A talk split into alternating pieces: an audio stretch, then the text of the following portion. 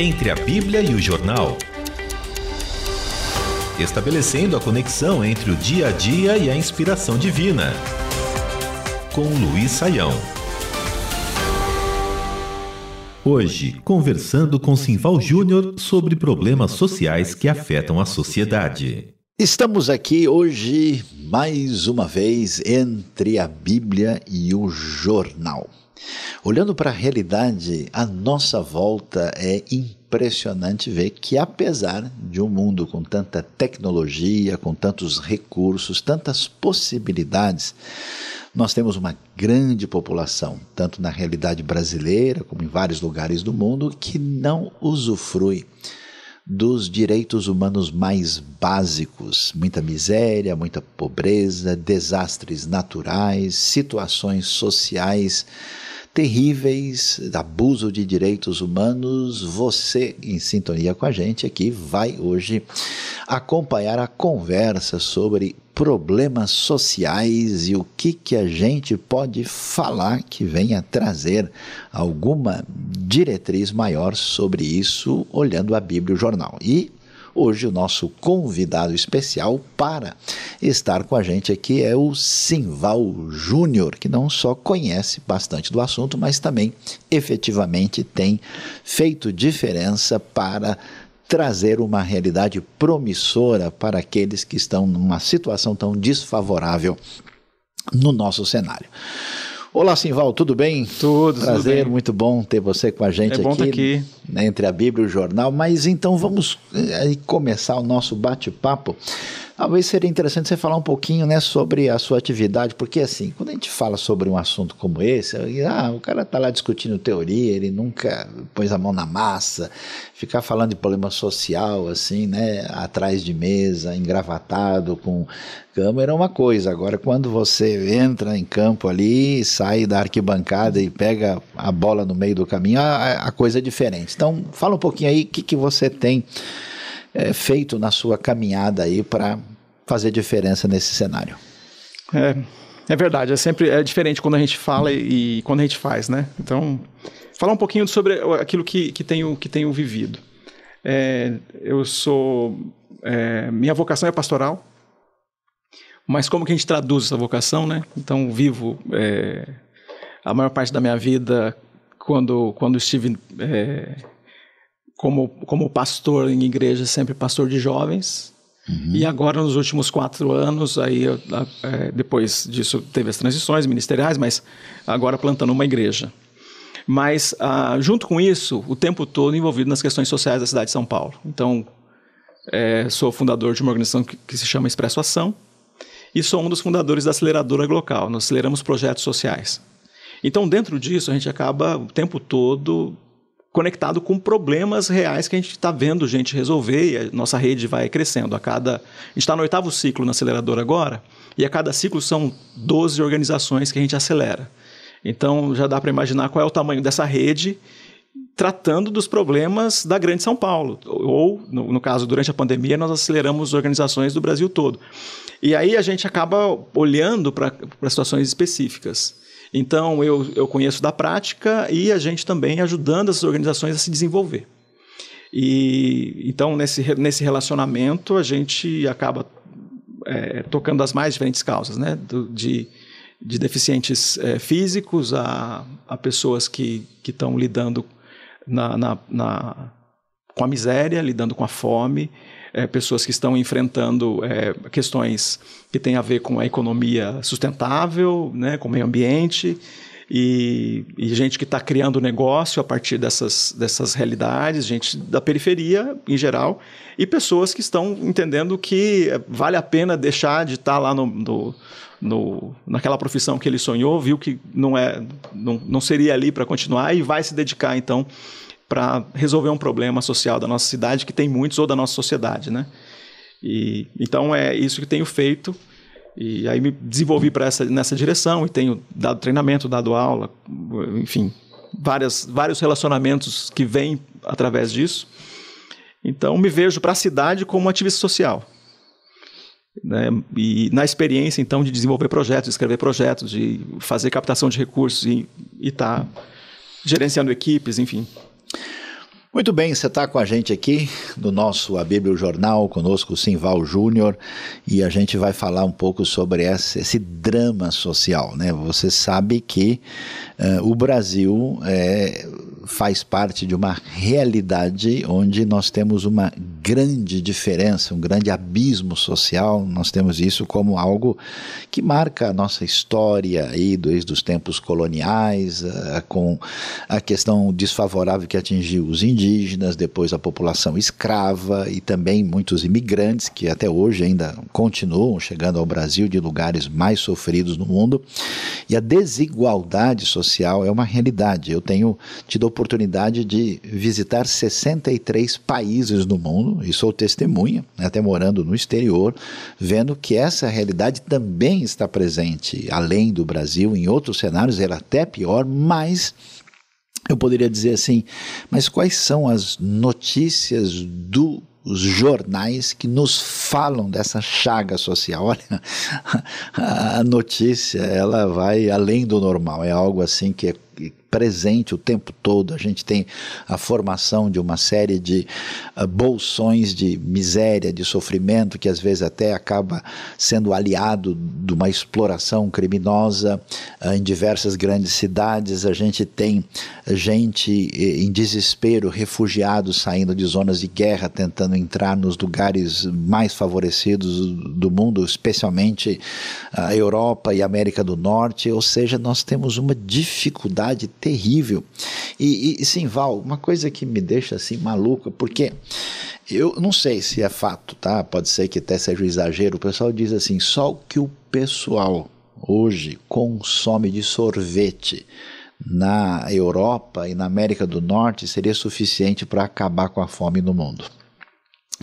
Então, assim, será que, eh, começando a conversar nesse assunto, né, eh, eu acho que uma parte da, da realidade do mundo religioso tem dificuldade de enxergar isso, né? Será que as pessoas favorecidas, né, que de certa forma a gente pode até se incluir nesse processo, gente que tem uma formação educacional promissora, gente que tem aí um cenário uh, de construção histórica que lhe permite, né, eh, vamos dizer, usufruir de maneira mais adequada, vamos dizer, do, do bem-estar social disponível. Será que esse pessoal, de alguma maneira, né, não, não, demarca o território social de uma forma que as pessoas que, por N razões, estão numa situação desfavorecida, elas acabam entrando num cenário cada vez mais complicado. Por exemplo, se você vem de um país muito pobre, necessitado, com renda per capita baixa, com IDH uh, problemático, e se o país está em conflito, né? É, para essa pessoa sair de um país desse e ir para um lugar onde tem uma estabilidade social é difícil. Você vê uma, uma, uma, grande, vamos dizer, presença de migrantes, né, de zonas mais difíceis para cidades grandes. Porque nós estamos aqui uhum. falando de São Paulo, que é uma cidade que recebe gente de toda parte. A gente né? acabou de receber um, um afegãos, né, é, centenas, sim, né? Exatamente. Então, mas assim, não existe uma atitude assim do pessoal que nós não queremos ser incomodados e o nosso limite está bem definido aqui, e esse pessoal que fica com o resto. O grupo, vamos dizer, entre aspas, mais abençoado, é, de alguma forma ajuda a construir essa sociedade injusta? Isso faz parte da realidade brasileira? É, então, eu acredito que a desigualdade, ela. É, a gente ouve bastante falar sobre a, a o racismo estrutural. Então, um montão de gente fala sobre isso. Mas isso não é, é o. É, não é, é, a gente pode falar também que a desigualdade social ela está na nossa estrutura onde você sempre questiona o porquê que essa pessoa que está tão distante de mim socialmente pode é, estar presente no mesmo ambiente ou deveria estar presente no mesmo ambiente. A gente sabe que é, um, é, uma, é uma, uma crise das igrejas de classe média quando elas começam a estar bem ativas em projetos sociais de transformação social no seu entorno e quando ela, ela, ela começa a lidar com aquele bolsão de, de, de classe social mais baixa, de gente que está na linha da pobreza, e essas pessoas começam a chegar, os, os, meninos e meninas começam a chegar no grupo de jovens, no grupo de adolescentes, começam, os casais começam a pertencer à igreja. Interagir. Isso, e começa a ficar difícil a interação, e as pessoas começam a resistir. e as pessoas nem percebem essa resistência. É, eu me lembro ela é de, espontânea, né? É, ela, ela acontece. Eu, eu, me lembro de uma, uma, uma situação onde eu estava é, como pastor numa igreja aqui no Campo Belo, e o, o, professor de escola bíblica estava com um grupo de pré-adolescentes. E eu estava passando de, de, de, sala em sala para ver como é que estava ali o grupo, quem é que estava participando, e a gente ia começar o culto em, sei lá, 20 minutos. E eu tava, cheguei no final dessa, desse momento e o professor perguntou: vamos fazer uma oração para terminar. Alguém tem algum pedido? E aí o menino falou: a minha mãe, ela está precisando. Então a, a, igreja lidando com essa, com essa dimens, as dimensões sociais. A minha mãe está com um problema, é, é tá precisando de diária para trabalhar. Então ela era diarista. Então a gente é, queria orar para ela conseguir mais diária. Aí ele falou: tá bom. O professor falou: tá bom. Aí a, uma menina falou assim: e eu queria pedir oração pela nossa viagem, a viagem da nossa família. Aí o professor perguntou: que viagem vocês vão fazer? A menina estava sensível, o professor não. Que viagem vocês vão fazer? Ela falou: Ah, não, ora só pela nossa viagem. Falou: Não, para onde vocês vão? A gente vai para Disney. Ai, ai, ai. Então você vê o tamanho da distância. É, e aí a gente lidar, então, na hora que a gente olha para isso, teologicamente eu consigo entender que Deus consegue olhar para essa fila de oração aí e abençoar todo mundo, né? Deus faz isso. Mas nessa, nesse momento a gente tem um, uma dimensão tão é tão grande o, a distância e como é que lida com isso. Então eu pensei sobre como que a gente prepara esse professor para lidar com isso. Mas eu, eu, a gente vai ajudar ele na oração, mas é, é o dia a dia, é o tipo de pergunta que um menino como esse está fazendo em relação a por que, que a minha mãe não tem diário e que impacta diretamente no que é que tem na mesa para comer, e de uma outra menina ou de uma outra família que isso nunca a, a comida nunca não foi é, uma preocupação. Não está tá na pauta, né? É.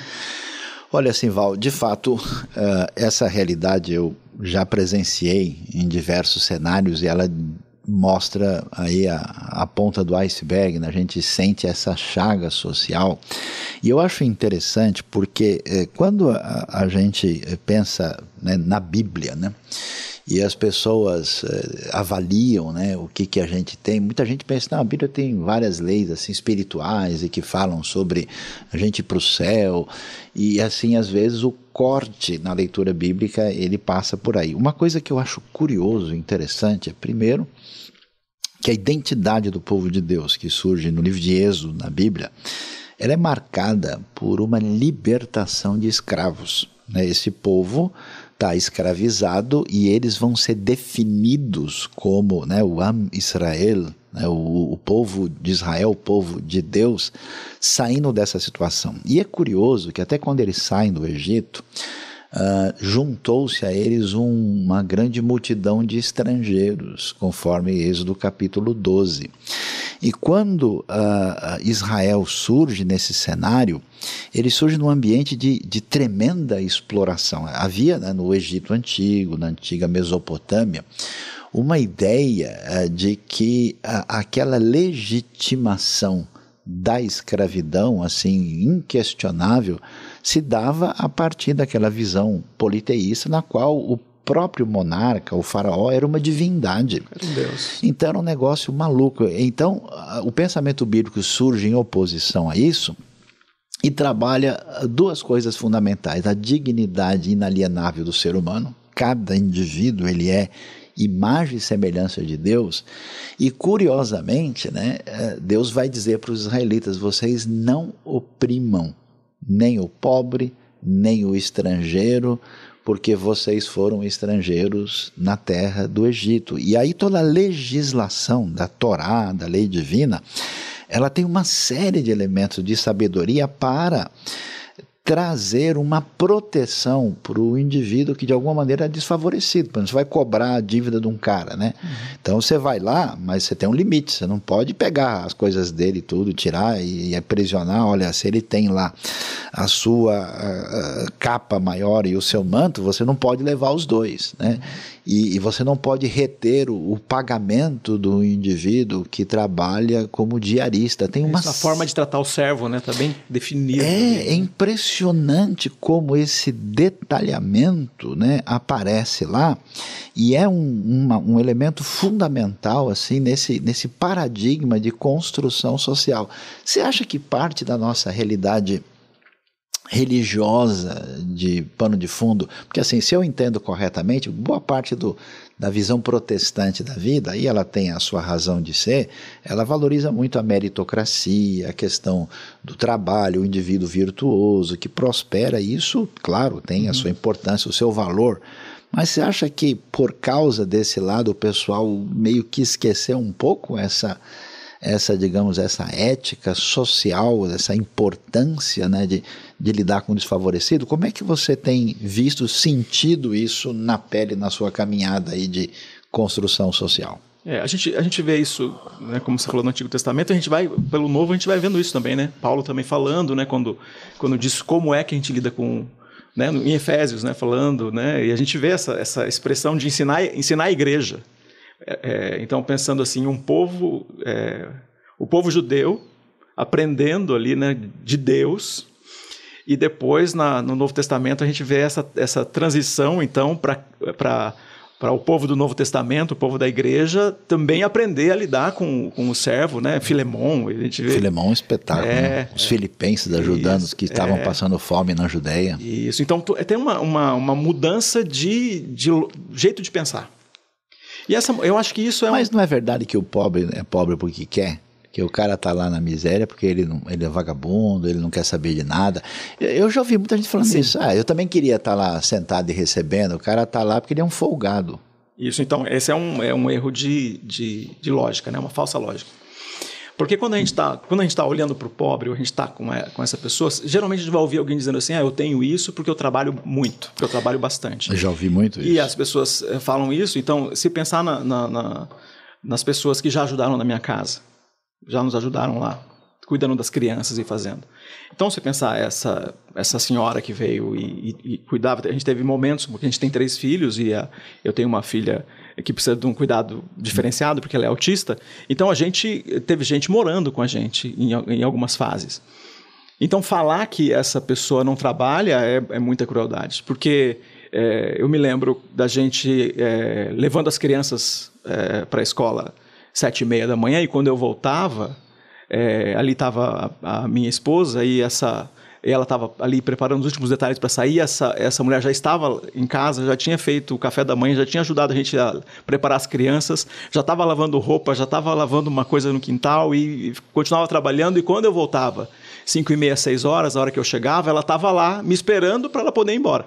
Não, e, e, e tem e gente ela assim, trabalhou muito. Tem gente que pega quatro conduções Sim, por dia, né? É. E, e, fica aí duas horas no trânsito para trabalhar oito, dez horas por dia. Isso, então, a lógica de trabalho, então, falar assim, é, pensando no meu, no meu trabalho, eu fui, eu sentei no meu escritório, que tinha ar-condicionado, eventualmente. Se tivesse muito calor, eu podia desligar, se tivesse frio, mas eu, eu conseguia estar tá concentrado, eu estava é, preparando, eu estava trabalhando também.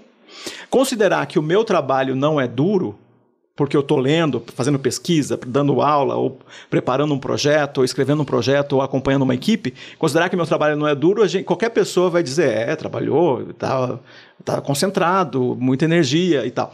Agora, é muito rápido, as pessoas falam que o trabalho dessa, dessa senhora, que saiu de casa provavelmente 6 horas da manhã e chegou em casa 7 horas da noite, teve que fazer a mesma coisa lá na casa dela. Então tudo que ela fez na minha casa, fez na casa dela, até as 10 horas da noite, 11 horas da noite, teve lá que limpar, que lavar, que cuidar dos filhos, que preparar comida para o dia seguinte do marido, e ainda teve que dar uma namorada. Imagina, tudo isso é a jornada dessa pessoa que dormiu 6 horas e teve na minha casa. E quem trabalhou duro são as pessoas, são os meus pares que dizem eu trabalho duro, eu tenho porque eu trabalho duro, como se Fosse verdade. Fosse verdade, o trabalho dele é mais duro do que de uma senhora como essa ou de um, um rapaz que é, que é pedreiro, que, que também. É, é, então, considerar essa lógica é, um, é, uma, uma, é uma construção da nossa sociedade e isso que eu falo que está na estrutura da distância social que nós temos da pessoa. Então, o meu trabalho é duro. O que eu faço é duro, mas o do outro eu tenho dificuldade de ver o outro. E aí a gente entra na questão do, do, do mandamento. É um problema de mandamento, do amar ao próximo. O amar ao próximo significa que eu vejo o próximo. E ver o próximo como, como, como sou visto, como me vejo, como me enxergo. Se o meu próximo não for um espelho, ah, logo eu tenho um problema, porque daí eu só vejo aquilo que faço e fico é, falando do, do que o outro não fez, do que o outro não faz. Se a gente puder falar de uma revolução política e social, é, olhando assim para a Bíblia, né? A Bíblia vai dizer assim que Deus diz é, é muito interessante esses mandamentos, né, que dizem respeito à construção social. A frase que aparece assim: "Eu sou o Senhor". E isso chama atenção porque é, quando a Bíblia diz que Deus é o Senhor, quer dizer que ninguém mais é. E, e esse, esse pensamento fundamental estabelece uma, uma ideia de que se somente Ele é o Senhor, todo mundo aqui embaixo está no mesmo nível. Então, o pensamento bíblico, por definição, por isso que os profetas vão ter toda uma atitude de rejeição da injustiça social, como acontece com Amós, né? como acontece com os profetas tanto de Israel como de Judá, e isso vai se refletir na continuação do pensamento neotestamentário a gente vai ver é, é que essa ideia de uma democracia real, da igualdade inalienável essencial entre as pessoas e de uma crítica a todo tipo de elitismo, ela está no pensamento fundamental da Bíblia. E por isso que a gente vê que sociedades que de alguma maneira essa perspectiva influenciou né? Assim, acentuadamente, você vai ver as sociedades mais igualitárias, mais democráticas do mundo, você vê que a participação da influência do pensamento bíblico foi muito significativa. Né? Agora, você tocou num negócio que chama a minha atenção, porque você tem dois caminhos ao ver o indivíduo numa situação desfavorecida: ou ficar enchendo a sua própria bola. Uhum e tentar dizer, explicar para todo mundo por que, que você é a última bolacha do pacote e que, consequente, você, consequentemente, você tem direito de estabelecer os limites de distanciamento dos, entre aspas, indesejáveis, seja por razões sociais, raciais, étnicas, sei lá, de qualquer tipo, né? Mas o que me assusta, assim, Val, que é um negócio complicado, é que você vê hoje é, olhando para o mundo, sei lá, nos últimos 50, 60 anos, você vê um aumento desse distanciamento. Né? Chama atenção, por exemplo, que uma coisa né, de, de grandes quantidades de imigrantes desesperados, por exemplo, tentando chegar à Itália, tentando chegar à Grécia ou até à Espanha, que é o caminho mais fácil ali, para ir para a Europa, de preferência se fixar na Alemanha ou num país mais estável ainda. Uh, e a resistência, né? Hoje a gente está num ambiente assim, olha, teve um barco lá e, afundou e tudo bem, né? A gente vê o drama dos haitianos, uh, que inclusive em grande parte, uh, além de ter ido para vários lugares, vieram para o Brasil também e parece que o drama haitiano é quase nem pouco vejo né, é. sendo falado, é, a, falado, a, respeito do assunto. E, e até assim os venezuelanos agora venezuelanos chegando também no Brasil numa crise assim social tremenda a, a gente tem que dizer a verdade até mesmo no nosso Brasil que já tem problema interno você tem é, imigrantes estrangeiros sendo explorados uh, indevidamente nesse processo. E você tocou no assunto que assim, amar o próximo. Quer dizer, eu fico impressionado quando você vê Jesus, né? Jesus agia em favor das multidões, tomado de grande compaixão. Então, assim, eu vou falar uma coisa, você pode até questionar, dizer, oh, acho que você está exagerando. Eu vejo muita gente envolvida tecnicamente em atitudes que supostamente querem curar uh, esse mal-estar da sociedade. Mas, assim, parece que gente fala de, de pobre necessitado como quem está dando aula de matemática, né? Uhum. Como está discutindo uma equação. Se essas pessoas não tiverem essa sensibilidade de coração, se não tivermos aí é, esse, esse lance da misericórdia, da compaixão, sinceramente eu tenho receio que até esses mecanismos de ajuda acabam se perdendo nesse processo e a gente não chega em lugar nenhum. É. é, a gente tem algumas coisas que a gente precisa enfrentar. Dentro dessa lógica, a gente precisa ensinar, precisa desenvolver. Por isso que a gente fala sobre a transformação social pensando no desenvolvimento da pessoa. Então, ela tem até uma mentalidade que essa mentalidade impede ela impede a pessoa de, de entrar nesse processo de desenvolvimento. E a mentalidade. Que tipo de mentalidade? É, por exemplo, expressões como. É, é assim, a gente tem que, que. A gente não pode dar o peixe, tem que ensinar a pescar. Essa é uma expressão típica uhum. da mentalidade da distância social que a gente tem. Porque alguém fala isso acreditando que está falando a frase mais legal que existe. Mas a gente tem um problema quando a gente fala isso. Porque considerar que é, a gente, em diferentes situações, então se a gente, a gente pensar na transformação social bíblica, no que a Bíblia ensina para a gente sobre transformação social, a gente vai em outro lugar que é diferente dessa conta 2 mais 2 que os políticos, os economistas estão fazendo. Porque se a gente pegar e olhar, por exemplo, é, o que é que o, o, o, o homem caído no caminho que é atendido pelo samaritano, o que é que a gente deveria fazer? Ele estava caído e, e, e semi-morto, era porque ele tinha peixe. Exatamente. Então essa expressão não funciona para ele. É Por outro lado, a gente vai falar do, do, do, do jovem rico. A gente vai falar de uma outra realidade, a gente vai falar do. Se a gente pensar no filho pródigo, a gente fala de uma outra realidade ainda. Porque quando esse homem vai embora, ele, ele tem tudo e ele perde tudo. E então, quando a gente vai pensar na transformação social, então a gente precisa pensar no desenvolvimento e para algumas questões, então olhando para as necessidades e atendendo as pessoas, a gente vai precisar chegar num ponto que tem gente que precisa cair em si. Como na história do filho pródigo. Ele precisa cair em si. Ele não tem. Ele, ele é, tem coisas que eu preciso ir até ele, mas ele precisa cair em si. Por exemplo, levar um dependente químico à força para a recuperação. A gente sabe que os processos de recuperação, a, a, sei lá, 90% das casas de recuperação só recebem pessoas que querem participar, que querem estar nesse processo. Então tem que cair em si. Não há o que eu faça para quem não caiu em si. É, ele decide participar. Por outro lado, pensar naquele que foi humilhado e está destruído, está no chão, como agora em São Sebastião nós temos pessoas, não são, não são só desalojadas, são desabrigados que não têm outro lugar senão ser completamente atendido por nós. Não era gente que não tinha o peixe, era gente que tinha. Perdeu. Ele tinha casa, ele perdeu tudo. Então, o que, que a gente faz? Ah, vamos dar o peixe para essas pessoas? Claro, a gente tem que dar o peixe para essa pessoa. Então essa resposta, ela, ela, ela pega uma, ele, ela dá uma resposta geral e não olha especificamente em cada uma das, das condições, os desabrigados, os refugiados, as, os bolsões de miséria da nossa cidade, aqueles que moram na rua, para cada um desses grupos. A abordagem é diversificada. É diversificada. Então, quando a, a, economicamente a gente está dizendo é, o Bolsa Brasil, o Bolsa Família resolve tudo, a gente precisa repensar ele tem que estar conectado com outros, com, com, com, outros programas que, que precisam acontecer.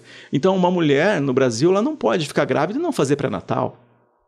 Uma, uma criança com sete anos, com seis anos, não pode estar fora da escola. Então, a gente não pode dar o Bolsa, o Bolsa Brasil e, e contar que essa pessoa naturalmente vai levar seus filhos para a escola, que essa mulher naturalmente faz acontecer. o pré-natal. Então, nós precisamos, tem algumas coisas que nós precisamos conduzir para que aconteça. Isso é o processo de desenvolvimento. Nós desenvolvemos a pessoa pensando no seguinte: para uma geração que existe, talvez a gente não chegue tão longe. A gente vai até o nível 3. Mas para a próxima geração, se ela começa na escola agora, talvez a gente chegue ao nível 6. E isso é desenvolver socialmente. Agora, desenvolver socialmente no modelo que a gente é, à luz da Bíblia, a gente tem outros, outros paradigmas que a nossa sociedade em geral não está olhando. Então, amar o próximo é um paradigma alto e as pessoas falam rápido sobre isso, falam rápido isso. Mas o que significa isso? Nós que estamos vivendo a fé, sabemos que é parte do que Jesus disse para gente. Ele ensinou, né? ele ensinou para gente. Quando a gente vai, e, porque Jesus salva, mas não educa. Né? Ide por todo mundo, pregar e ensinar. E ensinar é parte do processo de transformação que a gente vai ver na nossa sociedade. Então, se nós não ensinamos, então, olha só, da onde é que vai vir a sabedoria divina para transformar a nossa sociedade? Só tem um lugar. Ou os cristãos, discípulos de Jesus, mudam a sua lógica e apresen se apresentam como aqueles que podem ensinar uma sociedade que não sabe como vai lidar com tanto tipo de miséria diferente. Né? Nós falamos, você mencionou várias aqui, né? Nós mencionamos aqui, a gente falou dos indígenas, falou do refugiado, falou. E a gente ainda pode falar de outras. Mas a gente precisa ser muito criativo e, e é o Deus da criatividade que está atuando em nós.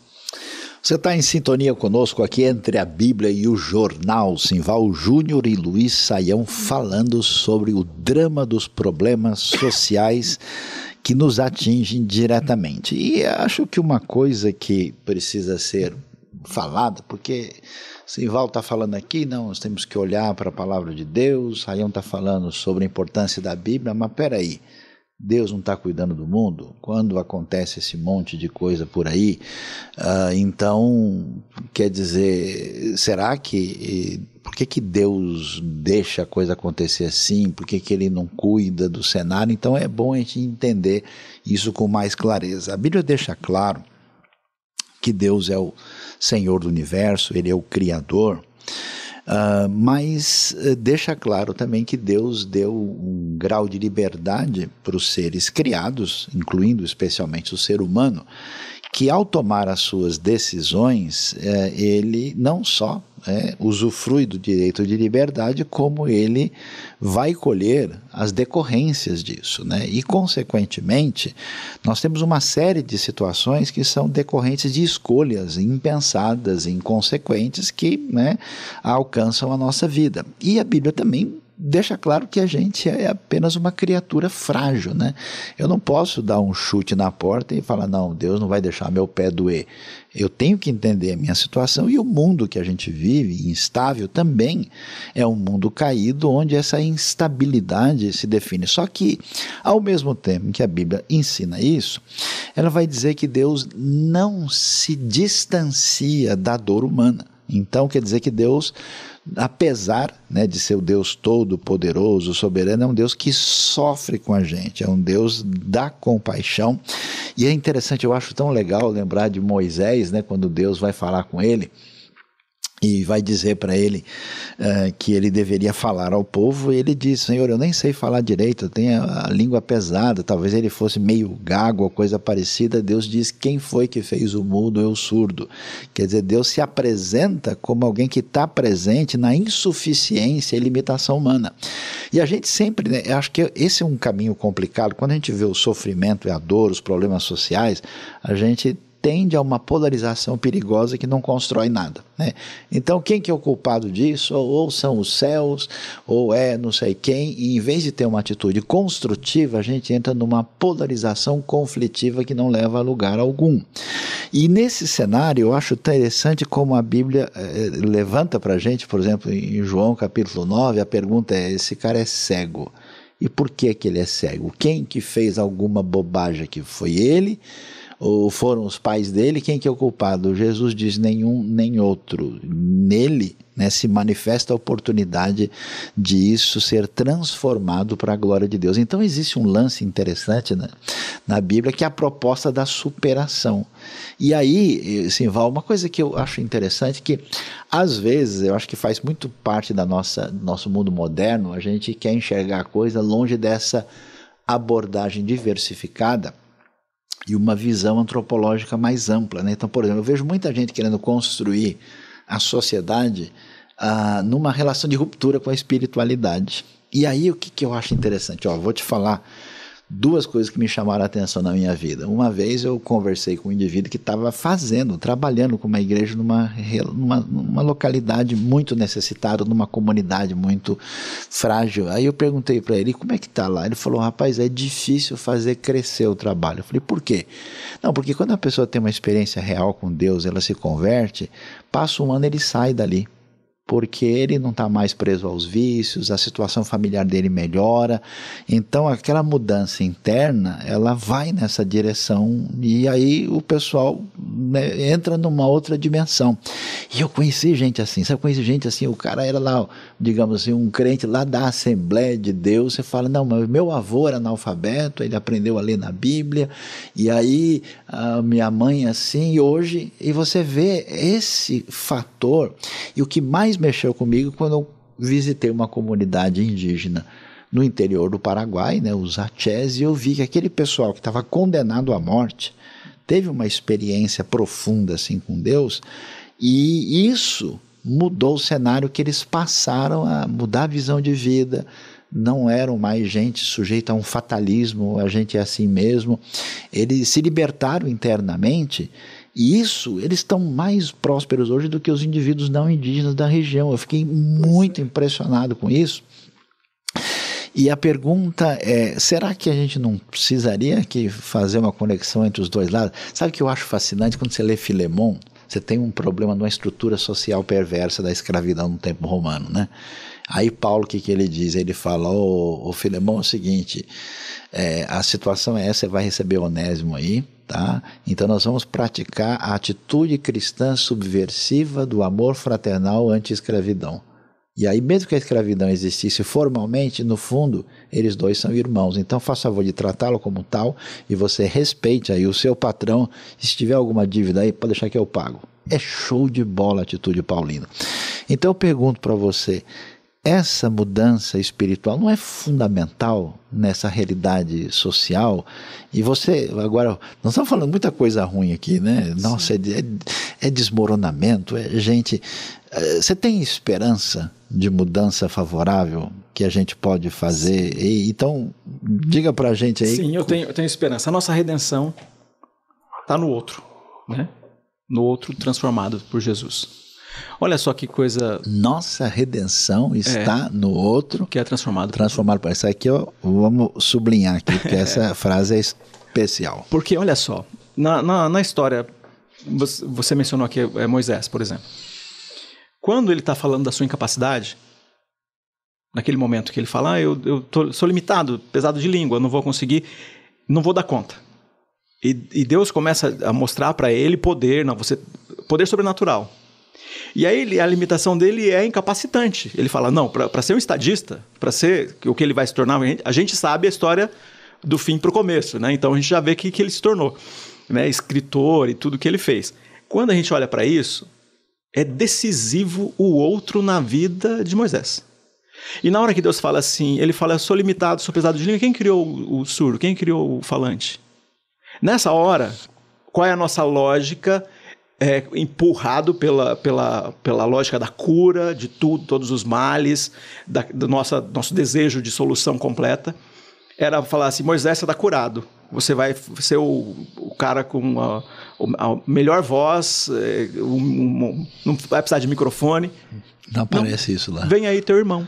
É muito legal isso aí. E ele já tinha chamado. O, o texto mostra que o teu irmão está vindo, quer dizer, quando ele conversa com Moisés, já tinha falado com o irmão. Quer dizer, a redenção está no outro. A tua cura é tá o teu outro. irmão. O teu irmão está chegando aqui e você Nossa, não vai estar tá sozinho. Muito legal. Então, significa assim, quando a gente está olhando para essa situação, tem, é, a gente precisa do, do olhar do outro transformado por Jesus. Não é qualquer outro, né? É o outro que também está experimentando a redenção. E quando a gente vai falar de, de, de Onésimo, o outro, né? A redenção do, do outro para Onésimo não é Filemão. É né, até, até o primeiro momento ali é Paulo, os dois presos. Sim. Depois que ele sai, vai ser Filemão. Mas primeiro é Paulo para Filemão e depois Filemão para Onésimo. E é isso que ele vai fazendo, né? vai fazendo para nós. A redenção está no outro.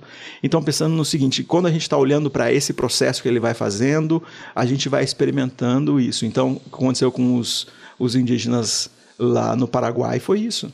O que aconteceu com a gente quando a gente fala de uma realidade que é conhecida de quase todas as nossas igrejas aqui no Brasil? 80%, talvez seja mais. Isso aqui eu estou falando minha, minha inferência. Então Sim. não tem pesquisa, talvez exista, mas eu não li nenhuma. Pastores das igrejas que nós temos no Brasil, sejam as igrejas mais é, as, as maiores, sejam as igrejas aquelas que estão nascendo agora são pastores que são ou das áreas rurais do nosso país, ou das quebradas, ou das periferias. A origem desses homens. Porque é exatamente isso. As pessoas tocadas pela transformação, quando o outro redimido chega lá, muda a mentalidade. Uma hora é um instrumento que a pessoa ah, foi atraída por um instrumento, queria aprender a tocar um instrumento, fazer uma dança, aprendeu um esporte. E, e, ele foi tocado pelo evangelho e foi através do serviço. Interessante. Alguém serviu, alguém chegou lá, vou ensinar vocês a jogar bola, vou ensinar vocês a lutar jiu-jitsu, vou ensinar vocês a fazer uma, uma atividade social, vocês, aulas de cidadania. Essa mudança muda a mente a ponto de tocar numa transformação que toca a pessoa, a família dela, e logo ela não consegue mais ficar naquela comunidade lá na quebrada lá longe ou lá na zona rural. Ele vai para um grande centro, ele vai para uma universidade, ou ele vai para um curso de teologia, ele se prepara até recentemente, quando alguém se destacava, sempre tinha que fazer teologia nas igrejas, né? É verdade. Era, era o alvo. É. Mas a, agora a gente começa a desenvolver melhor essa lógica. E as pessoas vão para esses lugares de destaque e acabam sendo os pastores das nossas maiores igrejas. Isso é uma lógica que a gente vem carregando. Então a redenção está no outro que é transformado e que tem coragem de mudar a pior realidade que nós temos. Alguém tocado pelo evangelho vai num lugar mais difícil. Então, quando alguém fala assim, ah, mas Deus não me traria para morar aqui perto dessa área de prostituição, cheio de morador de rua, traria sim. Porque se nós somos cristãos, a gente vai para o lugar mais difícil. Uhum. É o lugar mais difícil, nós somos chamados para os lugares mais difíceis. Ah, ah, Deus não me levaria. Vai te levar para uma empresa difícil, para funcionários ou para pessoas que trabalham com você, uma equipe difícil, gente pesada. O passeio sempre é com emoção. É, vai ser Foi isso. Forte. Então, se, se é esse processo, então, entendendo a transformação social, se é esse processo que Deus vai colocar, então, entendendo assim, é, qualquer cristão que, tá, que é discípulo de Jesus vai ter que dizer: Senhor, eu estou na missão. E o Senhor vai me colocar nos lugares mais altos, ou seja, lá onde for, eu estou na missão. E nessa missão, então, significa a, viver a missão de Deus na, na minha, nas minhas relações de trabalho, viver na missão de Deus, aonde está eu estou morando, onde está a minha, minha comunidade de fé, e seja lá o desafio que tem ali, eu só tenho uma resposta.